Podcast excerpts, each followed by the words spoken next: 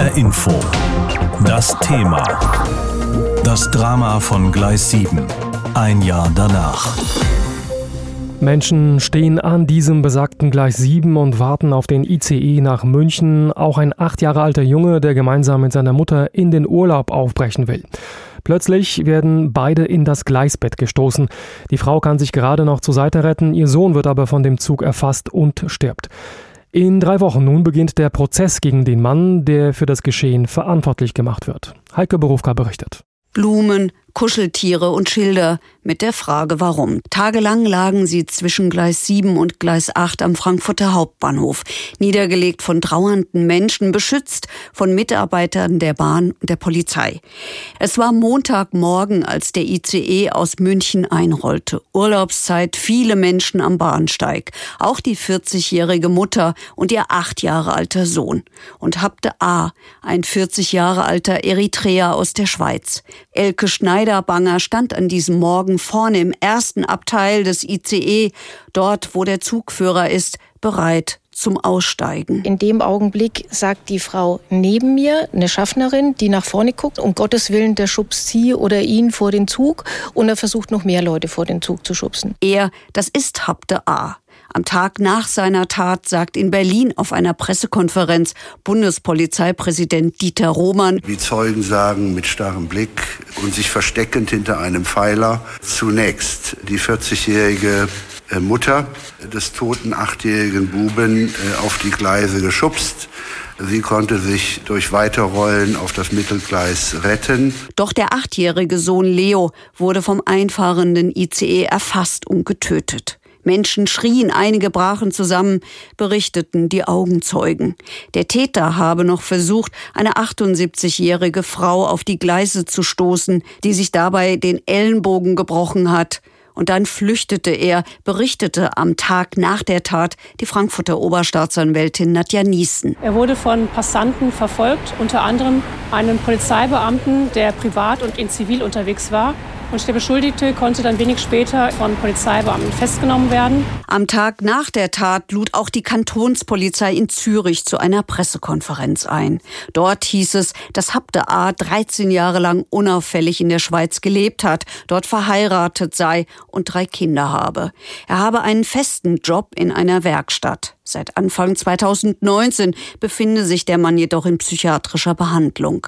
Wenige Tage vor der Tat in Frankfurt habe er seine Familie und die Nachbarin in der Wohnung eingesperrt. Seitdem werde er gesucht, so Major Werner Schmidt. Zudem hat er zuvor die Nachbarin tätlich angegangen und sie verbal sowie mit einem Messer bedroht.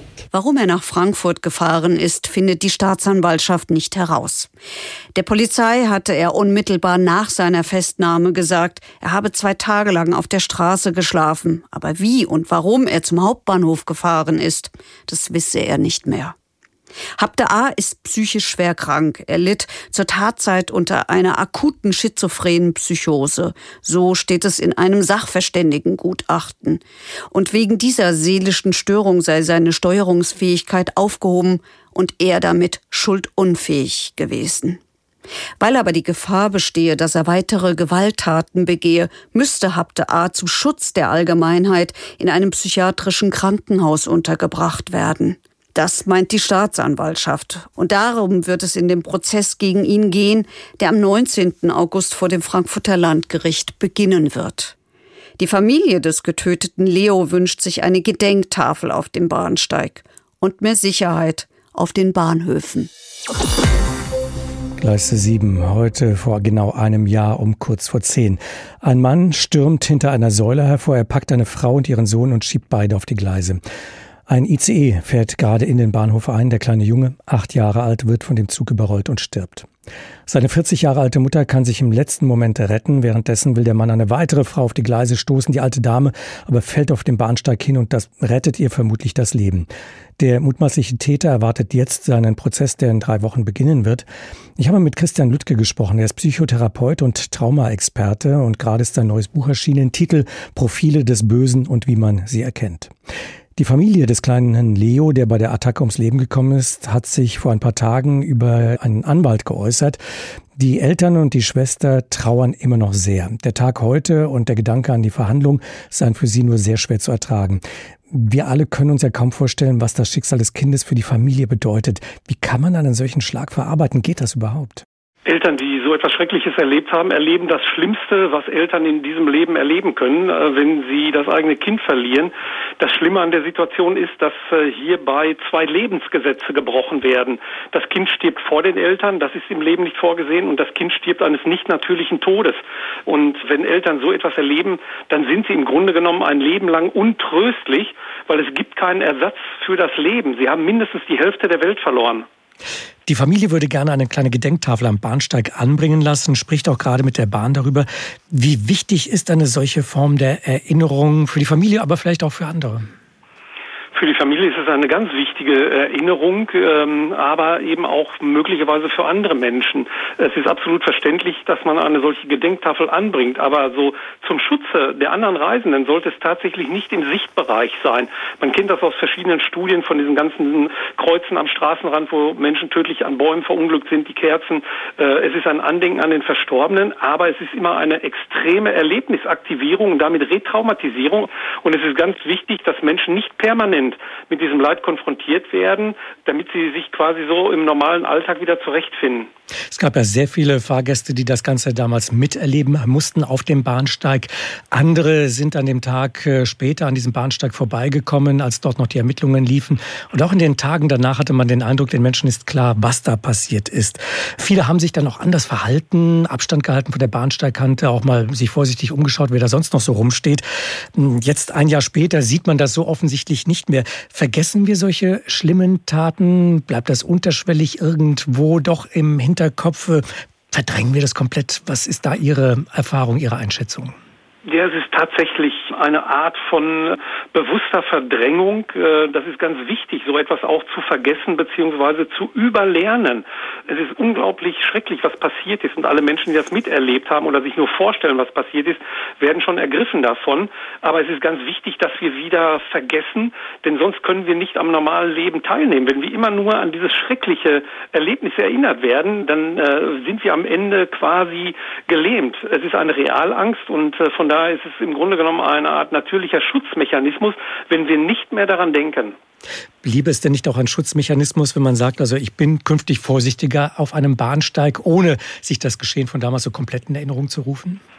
Ist natürlich auch immer ein sehr guter äh, Hinweis, wenn wir im öffentlichen Raum unterwegs sind, sehr äh, aufmerksam die Mitreisenden, andere Menschen zu beobachten, nicht permanent in halb gebückter Haltung auf das Handy schauen oder sich die Ohren mit Kopfhörern zustopfen, sondern äh, andere Menschen beobachten, ein Gespür für die Situation bekommen und äh, dem eigenen Bauchgefühl vertrauen, denn so unsere Angst, dieses mulmige Gefühl ist im Grunde genommen der wichtigste Teil im menschlichen Frühwarnsystem. Die Eltern kritisieren ja, dass sich in Sachen Sicherheit nicht viel getan habe an den Bahnhöfen. Die Bahn dagegen sagt, sie hätte die Videoüberwachung modernisiert. Können Videokameras, können mehr Sicherheitsleute einen potenziellen Täter einschüchtern, von seiner Tat abhalten? Nein, äh, mehr Sicherheitstechnik, mehr Sicherheitsleute halten leider keinen Täter von seiner Tat ab. Die Sicherheitsleute geben äh, natürlich erstmal ein subjektiv besseres Sicherheitsgefühl, aber auch Kameras dienen letztendlich am Ende nur dazu, eine Tat, einen Vorfall schneller aufzuklären. Es gibt leider keine hundertprozentige Sicherheit. Das heißt also im Grunde genommen müssen wir als Menschen, als Bürger hier selbstverantwortlich sehr aufmerksam äh, unterwegs sein und eben auch möglicherweise auf andere Menschen besser aufpassen. Der Täter soll bei der Tat damals am Tattag nicht schuldfähig gewesen sein. Er sei psychisch schwer krank, steht in einem Gutachten. Wie kann eine Gesellschaft äh, sich vor solchen potenziellen Tätern schützen? Gibt es da überhaupt irgendeinen Weg? Es ist sehr schwer, sich vor psychisch kranken Menschen zu schützen, denn es steht ihnen nicht auf die Stirn geschrieben. Wir sehen es also Menschen nicht an. Wir können uns immer wieder nur auf unser Bauchgefühl verlassen. Wenn wir das Gefühl haben, Mensch, der ist irgendwie komisch, wenn ich mich auch mal umdrehe, Menschen beobachte, das ist eigentlich immer ein guter Rat und äh, im Zweifel dann lieber etwas auf Abstand gehen. Vielleicht auch die Gefahr, äh, dass es mal peinlich ist oder Menschen dadurch kränke, aber am Ende schütze ich möglicherweise mein eigenes Leben oder das meiner Kinder. Das heißt letztlich äh, aufmerksam sein, ohne jeden unter Generalverdacht zu stellen? Wir sollten sehr aufmerksam sein, aber wir dürfen niemanden unter Generalverdacht äh, stellen, denn wir sehen es anderen Menschen nicht an, was hinter der Fassade tatsächlich passiert. Ob jemand wirklich gesund ist oder psychisch krank ist, manchmal handeln Menschen aus einem Affekt. Man kann es also nur ganz schwer vorhersagen. Aber was ich machen kann, ist, ich kann auf mich, mein eigenes Verhalten achten und wenn ich da ein bisschen vorsichtig, achtsamer bin, kann ich mich im Grunde genommen sehr gut schützen. Es ist genau ein Jahr her, die schreckliche Tat am Frankfurter Hauptbahnhof. Ein Mann schubst einen kleinen Jungen und seine Mutter vor einen einfahrenden Zug. Der achtjährige Junge wird überfahren und wird getötet. Mitte August beginnt der Prozess gegen den mutmaßlichen Täter, der offenbar schwer psychisch krank ist.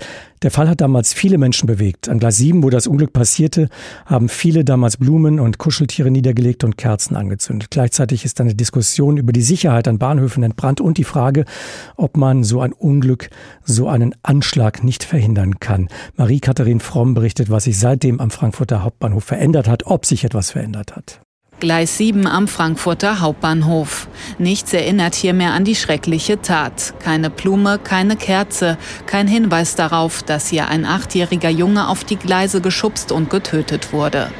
Einige Fahrgäste haben den Eindruck, dass sich die Menschen am Bahnhof seitdem anders verhalten. Mir selbst ist aufgefallen, dass sich die Menschen eher in der Mitte des Bahnsteigs aufhalten und auch ich achte darauf, dass ich jetzt nicht direkt an der Markierung stehe, wenn jetzt vor allem wenn ein Zug eben einfährt. Die Leute, die sind jetzt viel vorsichtiger und Kinder halten sie mehr fest. Sie gehen zurück vom Quai, vor allen Dingen an dem Gleis da. Also ich würde sagen, es ist eine höhere Präsenz von Polizei und Ordnungskräften zu erkennen auf den Bahngleisen, Bahnsteigen. Ich fühle mich dadurch schon sicherer, ganz klar. Tatsächlich sind jetzt mehr Kräfte der Bundespolizei unterwegs. Nicht nur in Frankfurt, sondern auch an anderen großen Bahnhöfen in Deutschland. Eine Reaktion auf das Unglück an Gleis 7.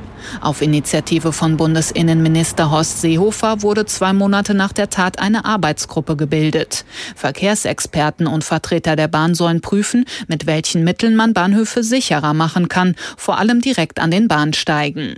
Experte Karl-Peter Naumann vom Fahrgastverband ProBahn beobachtet, dass erste Maßnahmen hiervon bereits umgesetzt werden. Also man merkt auf alle Fälle, dass vermehrt Durchsagen kommen, dass man den Sicherheitsbereich zur Bahnsteigkante erst nach Ankunft des Zuges betreten soll. Und wir sehen auch, dass die Sicherheitsmarkierungen oder die Sperrmarkierungen an den Bahnsteigkanten weiter ausgebaut werden oder auch erneuert werden. Am Frankfurter Hauptbahnhof rüstet die Bahn zudem ihre Überwachungskameras auf. Auch an Gleis 7 hängt schon eine neue hochauflösende Kamera. Sie liefert Bilder in HD-Qualität und filmt in mehrere Richtungen. Bis Oktober sollen 260 dieser modernen Kameras installiert sein und alle Ecken des Hauptbahnhofs erfassen. Die meisten hängen schon. Die Bahn prüft außerdem, ob man an den Bahnsteigen Zugangsbeschränkungen bauen kann. Das wäre allerdings extrem aufwendig und teuer, meint Experte Naumann, und kaum für alle Bahnhöfe machbar. Es gibt in Deutschland rund 5600 Bahnhöfe mit jeweils ganz unterschiedlichen Gegebenheiten. Auch Trennwände zwischen dem Bahnsteig und der Zugtür, die sich öffnen, wenn der Zug eingefahren ist, seien an deutschen Bahnhöfen technisch nicht möglich. Naumann schätzt, dass man eine Gewalttat wie an Gleis 7 ohnehin nie ganz verhindern könne. Also ich glaube, man kann warnen, man kann dafür sorgen, dass die Bahnsteige nicht übervoll sind. Viel mehr Möglichkeiten hat man aber, glaube ich, nicht. Man kann eigentlich nur sagen, Aufmerksamkeit. Das Sicherste ist eigentlich, sich eben nicht genau an der Bahnsteigkante zu bewegen. Denn wenn jemand schubst, das muss ja nicht nur jemand sein, der psychisch erkrankt ist, das können ja auch mal alkoholisierte Leute sein. Wenn man dann auf den Bahnsteig fällt, ist das besser, als wenn man vor einen Zug fährt. Die Bahn will weitere Mittel und Wege prüfen, Deutschlands Bahnhöfe sicherer zu machen.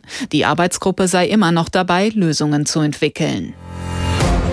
HR Info. Das Thema. Wer es hört, hat mehr zu sagen.